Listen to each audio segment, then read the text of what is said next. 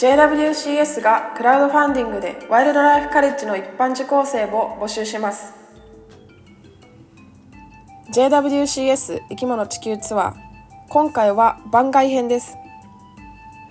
生き物についての質問に分かりやすくお答えする生き物地球ツアーをいつもご視聴いただきありがとうございます。今回は番外編で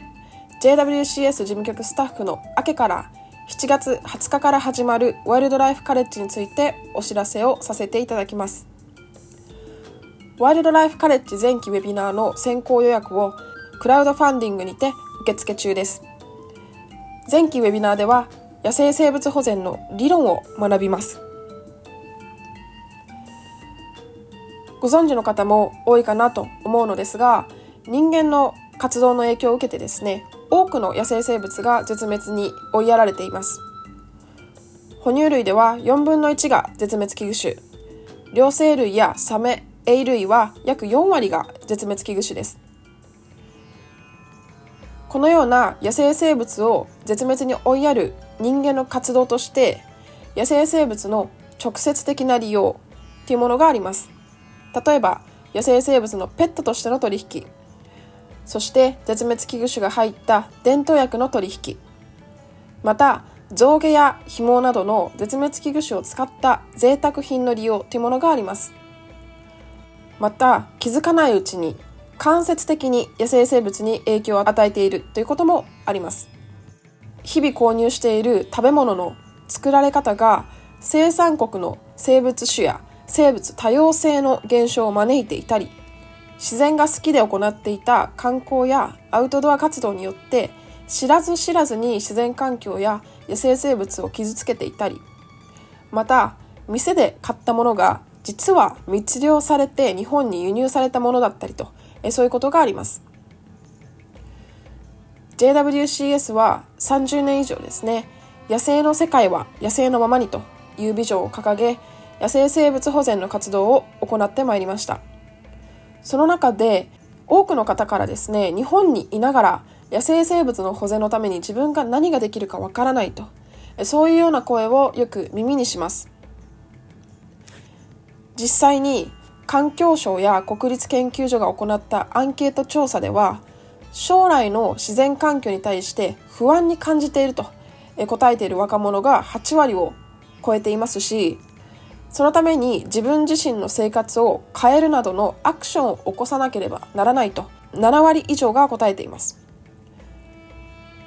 また近年では地球温暖化や気候変動または脱炭素など多様な場面で目にするまたは耳にする機会が増えたかなと思います。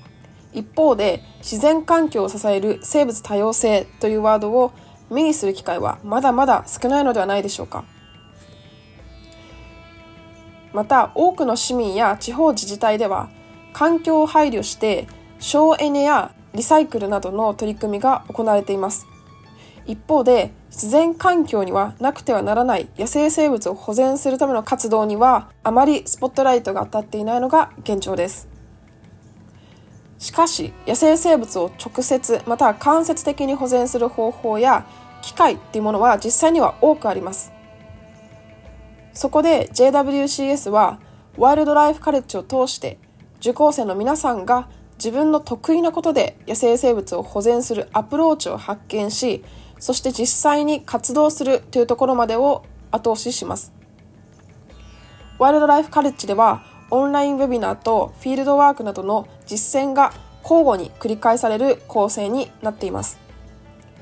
今回は7月20日からの毎週水曜日19時半から21時に開講される前期ウェビナーをクラウドファンディングを使って先行予約を受付中です。ぜひまずは前期ウェビナーを受講して野生生物の保全って何だろうというところから保全の理論を一緒に学んでいきましょう。ここを知るだけでも身の回りでこんなことができるかもと感じれるはずですので多くの方にまずは触れていただきたいとそういうふうに考えていますもちろん関心を持っていただけましたらその先のフィールドワークや後期のウェビナー受講をしていただきたいのですがまずは野生生物の保全の入り口に一緒に立つ機会を持っていただけたらなと思っています。このセミナーは独立行政法人環境再生保全機構地球環境基金という基金から助成されているため学生の受講者は無料で受講ができます。一般参加者の方の各ウェビナー受講費は1000円なんですがクラウドファンディングで参加費に寄付を加えた支援金を選択していただいた場合は JWCS 主催の東京上野の忍ばずの池での自然観察会にご招待のほか様々な特典がありますこのラジオの概要に学生の申し込みフォームの URL そして一般向けのクラウドファンディングによる先行予約の URL を掲載しています詳しい講義の内容についても PDF 版の募集要項の URL をご案内しています。ぜひご覧ください。番組では野生生物に関する質問を募集しています。質問の送り方は JWCS のウェブサイトをご覧ください。質問をお待ちしております。次回の JWCS 生き物地球ツアーは熊についてです。7月中旬に配信予定ですのでお楽しみに。